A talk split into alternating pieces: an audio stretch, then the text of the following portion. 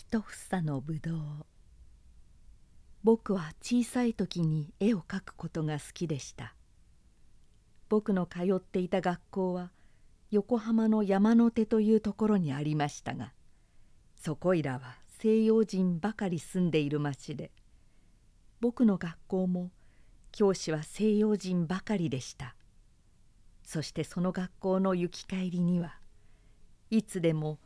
ホテルや西洋人の会社などが並んでいる海岸の通りを通るのでした。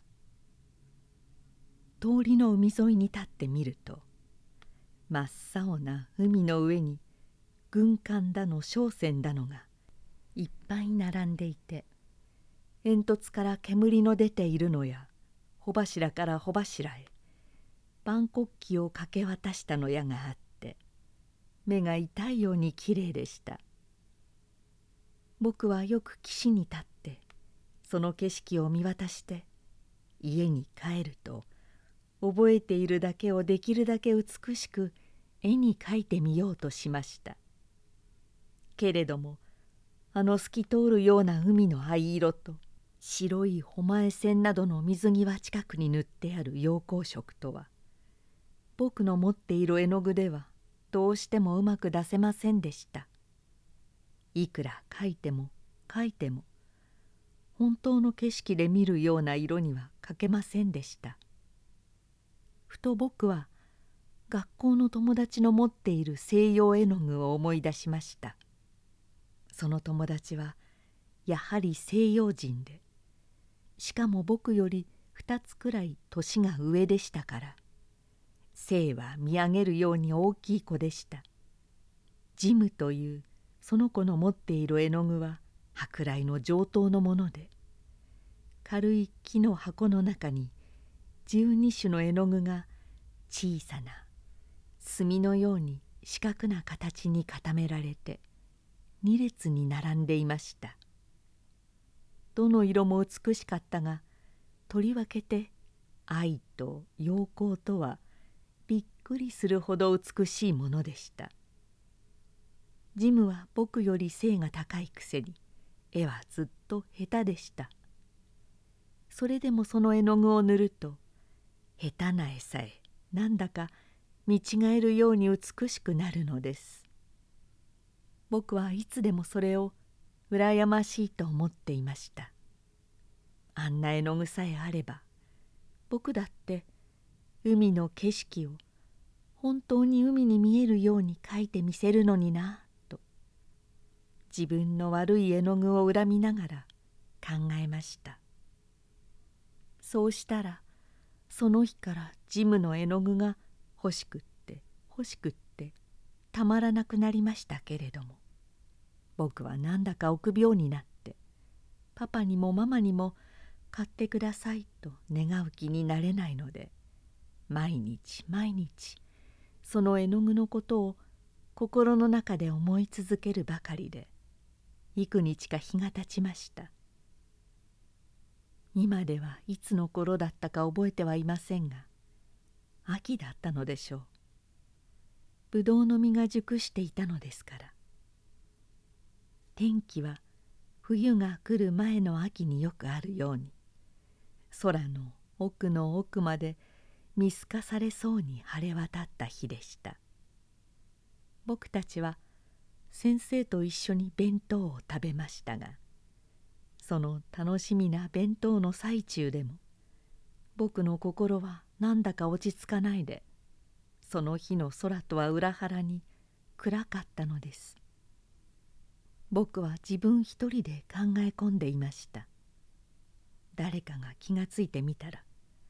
顔もきっと青かったかもしれません。僕はジムの絵の具が欲しくって欲しくってたまらなくなってしまったのです。胸が痛むほど欲しくなってしまったのです。ジムは僕の胸の中で考えていることを知っているに違いないと思ってそっとその顔を見るとジムは何にも知らないように面白そうに笑ったりして脇に座っている生徒と話をしているのですでもその笑っているのが僕のことを知っていて笑っているようにも思えるし何か話をしているのが「今に見ろあの日本人が僕の絵の具を取るに違いないから」と言っているようにも思えるのです。僕は嫌な気持ちになりましたけれどもジムが僕を疑っているように見えれば見えるほど僕はその絵の具が欲しくてならなくなるのです。僕は可愛い顔はしていたかもしれないが体も心も弱い子でした。その上臆病者で言いたいことも言わずに済ますようなたちでした。だからあんまり人からは可愛がられなかったし友達もない方でした。昼ごはんが済むと他の子供たちは活発に運動場に出て走り回って遊び始めましたが僕だけはなおさらその日は変に心が沈んで一人だけ教場に入っていました。外が明るいだけに教場の中は暗くなって僕の心の中のようでした。自分の席に座っていながら僕の目は時々ジムのテーブルの方に走りました。ナイフでいろいろないたずら書きが彫りつけてあって手垢で真っ黒になっているあの蓋を開げるとその中に本や雑記帳や石板と一緒になって飴のような木の色の絵の具箱があるんだ。そしてその箱の中には小さい墨のような形をした愛や陽光の絵の具が僕は顔が赤くなったような気がして思わずそっぽを向いてしまうのです。けれどもすぐまた横目でジムのテーブルの方を見ないではいられませんでした。胸のところがドキドキとして苦しいほどでした。じっと座っていながら夢で鬼にでも追いかけられた時のように気ばかりせかせかしていました。教場に入る鐘がカンカンとなりました。僕は思わずぎょっとして立ち上がりました。生徒たちが大きな声で笑ったり怒鳴ったりしながら洗面所の方に手を洗いに出かけてゆくのが窓から見えました。僕は急に頭の中が氷のように冷たくなるのを気味悪く思いながらふらふらとジムのテーブルのところに行って半分夢のようにそこの蓋を上げてみました。そこには僕が考えていた通り雑記帳や鉛筆箱と混じって見覚えのある絵の具箱がしまってありました。何のためだか知らないが僕はあっちこっちをむやみに見回してから手早くその箱の蓋を開けて愛と陽光との2色を取り上げるが早いかポッケットの中に押し込みました。そして急いでいつも整列して先生を待っているところに走っていきました。僕たちは若い女の先生に連れられて教場に入りめいめいの席に座りました。僕はジムがどんな顔をしているか見たくってたまらなかったけれどもどうしてもそっちの方を振り向くことができませんでした。でも僕のしたことを誰も気のついた様子がないので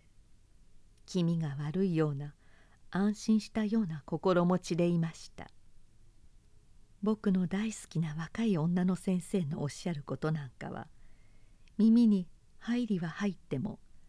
何のことだかとも分かりませんでした。先生も時々不思議そうに僕の方を見ているようでした。僕はしかし先生の目を見るのがその日に限ってなんだか嫌でした。そんな風で1時間が経ちました。なんだかみんな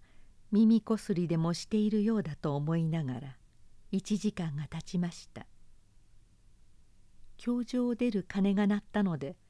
僕はほっと安心してため息をつきました。けれども先生が言ってしまうと僕は僕の級で一番大きなそしてよくできる生徒に「ちょっとこっちにおいで」と肘のところをつかまれていました。僕の胸は宿題を怠けたのに先生に名を刺された時のように思わずドキンと震え始めました。けれども僕はできるだけ知らないふりをしていなければならないと思ってわざと平気な顔をしたつもりで仕方なしに運動場の隅に連れて行かれました「君はジムの絵の具を持っているだろう。ここに出したまえ」そう言ってその生徒は僕の前に大きく広げた手を突き出しました。そう言われると僕はかえって心が落ち着いて「そんなもの僕持ってやしない」とついでたらめを言ってしまいました。そうすると34人の友達と一緒に僕のそばに来ていたジムが「僕は昼休みの前にちゃんと絵の具箱を調べておいたんだよ。一つもなくなってはいなかったんだよ。そして昼休みが済んだら2つなくなっていたんだよ。そして休み時間に教場にいたのは君だけじゃないか」と少し言葉を震わしながら言い返しました。僕はもうダメだと思うと急に頭の中に血が流れ込んできて顔が真っ赤になったようでした。すると誰だったかそこに立っていた一人がいきなり僕のポケットに手を差し込もうとしました。僕は一生懸命に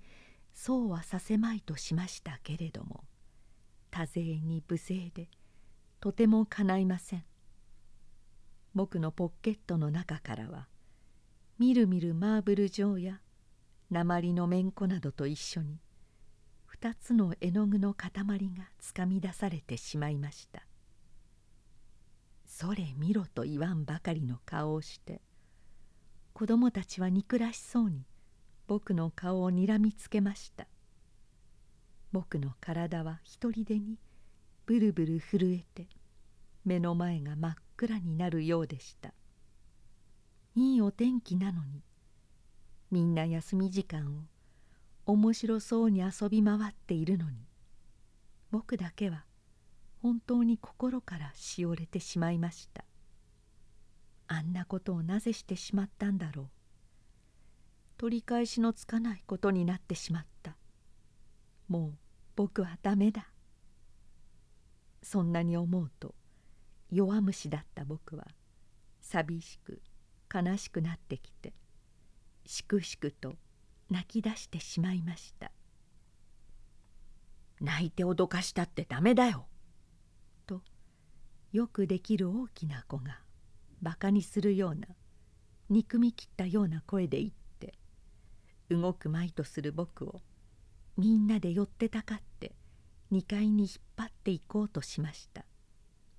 僕はできるだけ行くまいとしたけれどもとうとう力任せに引きずられてはしご段を登らせられてしまいました。そこに僕の好きな受け持ちの先生の部屋があるのです。やがてその部屋の戸をジムがノックしました。ノックするとは入ってもいいかと戸を叩くことなのです。中からは優しく「お入り」という先生の声が聞こえました。僕はその部屋に入る時ほど嫌だと思ったことはまたとありません。何か書き物をしていた先生はどやどやと入ってきた僕たちを見ると少し驚いたようでしたが女のくせに男のように首のところでぶつりと切った髪の毛を右の手でなで上げながらいつもの通りの優しい顔をこちらに向けてちょっと首をかしげただけで「何の御用?」という風をしなさいましたそうするとよくできる大きな子が前に出て僕がジムの絵の具を取ったことを詳しく先生に言いつけました先生は少し曇った顔つきをして真面目にみんなの顔や半分泣きかかっている僕の顔を見比べていなさいましたが僕に「それは本当ですか?」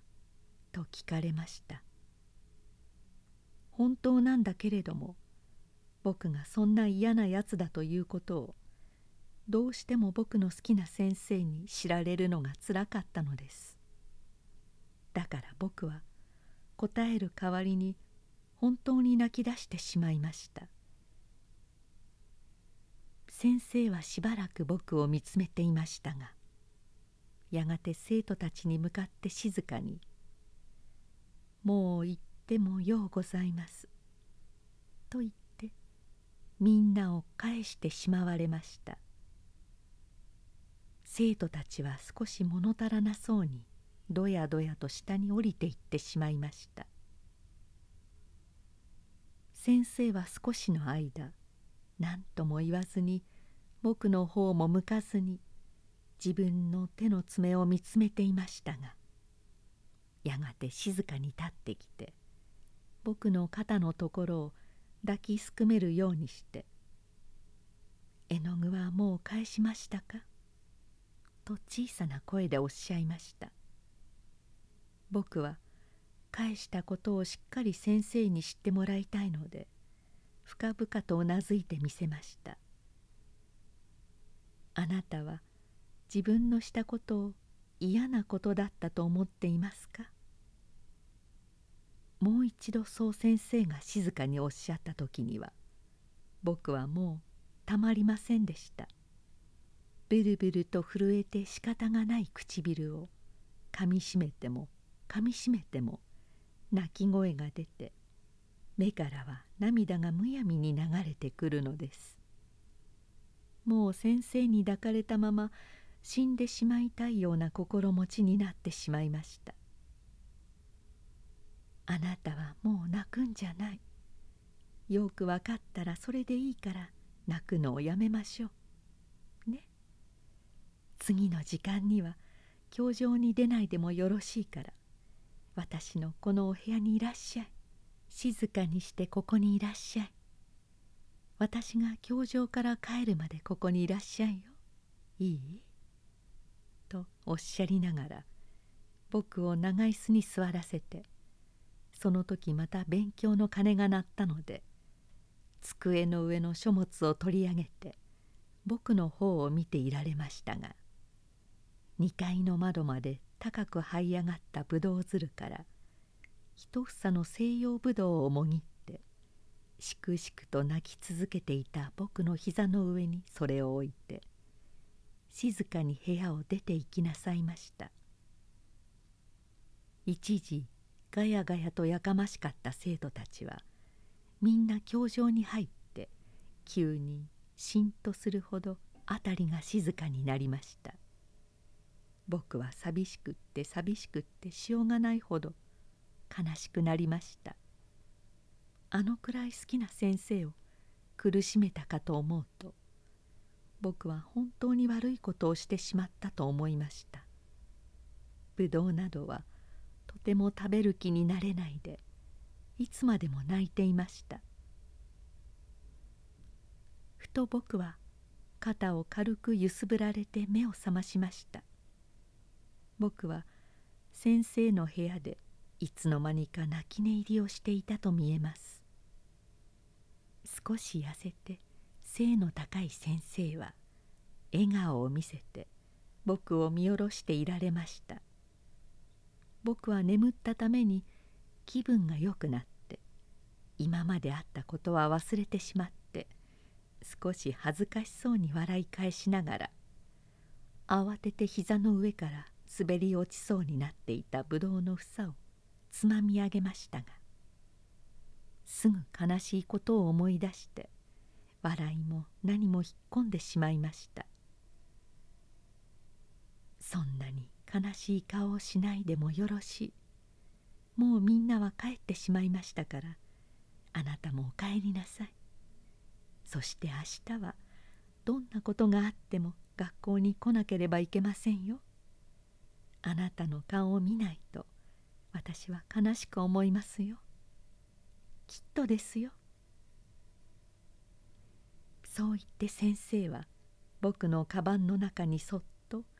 ぶどうの房を入れてくださいました。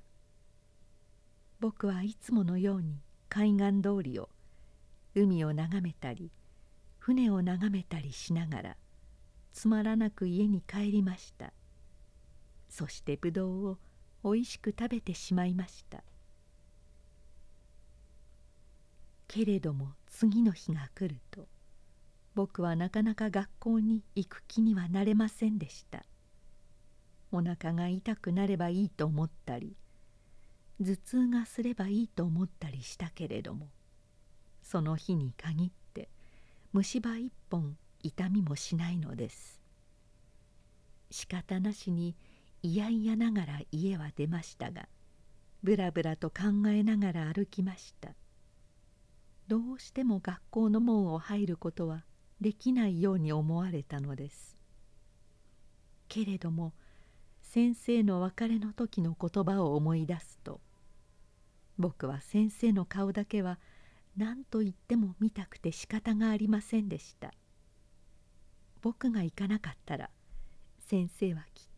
悲しく思われるに違いない。もう一度先生の優しい目で見られたい。ただその一時があるばかりで僕は学校の門をくぐりました。そうしたらどうでしょう。まず第一に待ちきっていたようにジムが飛んできて僕の手を握ってくれました。そして昨日のことなんか忘れてしまったように親切に僕の手を引いてどぎまぎしている僕を先生の部屋に連れて行くのです。僕はなんだか訳が分かりませんでした。学校に行ったらみんなが遠くの方から僕を見て「見ろ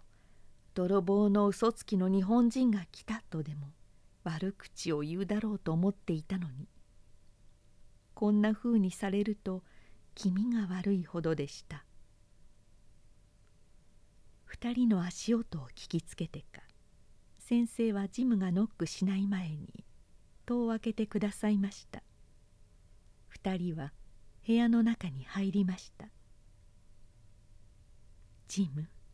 あなたはいい子。よく私の言ったことが分かってくれましたね。ジムはもうあなたから謝ってもらわなくてもいいと言っています。二人は今からいいお友達になればそれでいいんです。二人とも上手に握手をなさい。と先生はニコニコしながら僕たちを向かい合わせました。僕はでもあんまり勝手すぎるようでもじもじしていますと。ジムはぶら下げている僕の手をいそいそと引っ張り出して固く握ってくれました。僕はもう何と言ってこの嬉しさを表せばいいのかわからないでただ恥ずかしく笑うほかありませんでした。ジムも気持ちよさそうに笑顔をしていました。先生はニコニコしながら僕に「昨日のぶどうはおいしかったの?」と問われました。僕は顔を真っ赤にして「ええ」と白状するより仕方がありませんでした。そんならまたあげましょうね。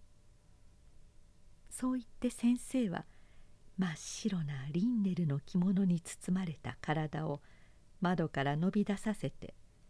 ぶどうの一房をもぎ取って真っ白い左の手の上にこの吹いた紫色の房をのせて細長い銀色のハサミで真ん中からぷつりと二つに切ってジムと僕とにくださいました。真っ白い手のひらに紫色のぶどうの粒が重なって乗っていたその美しさを僕は今でもはっきりと思い出すことができます。僕はその時から前より少しいい子になり少しはにかみ屋で亡くなったようです。それにしても僕の大好きなあのいい先生はどこに行かれたでしょう。もう二度とは会えないと知りながら。僕は今でもあの先生がいたらなと思います。秋になるといつでもぶどうの房は紫色に色づいて美しくこう吹きますけれどもそれを受けた大理石のような白い美しい手はどこにも見つかりません。